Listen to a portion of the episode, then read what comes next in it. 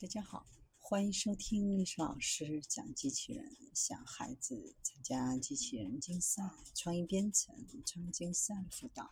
找历史老师。欢迎添加微信号幺五三五三五九二零六八，或搜索钉钉群三五三二八四三。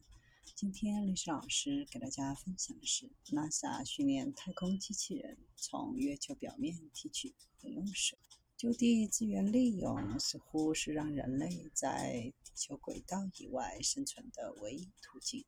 火星是这样，月球也可能是这样。在月球南极永久遮蔽的月球陨石坑内，能够发现灰尘、岩石和大量水冰混合物。如果这些水冰能够被提取出来，就可以转化为可呼吸的氧气、火箭燃料。甚至为宇航员提供饮用水。美国宇航局准备使用一个封闭的火箭发动机和真空系统从月球表面收集水冰，因为对于月球冰的提取和净化并不是一个容易的问题。美国宇航局发起了一项竞赛来解决这个月球冰层开采的挑战。其中一个方案就是用一种大机器人、一些强大的真空吸尘器和一个火箭发动机，就像一个钻井系统一样来完成。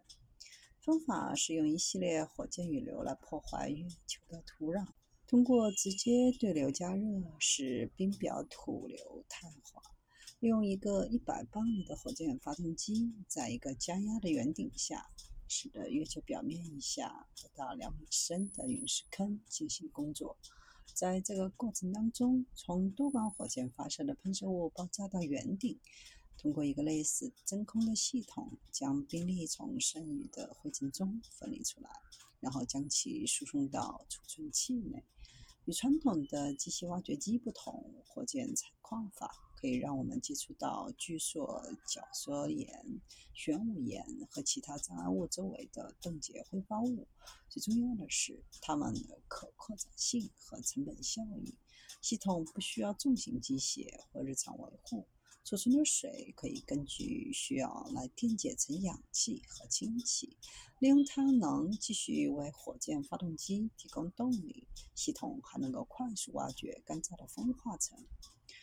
火箭采矿系统背后的团队让人听起来不是那么疯狂，而且在地球上已经建造了各种可操作性的火箭系统，正在利用 NASA 的资金开发一些创造性和有用的想法，比如可以在着陆时建造自己着陆点的火箭，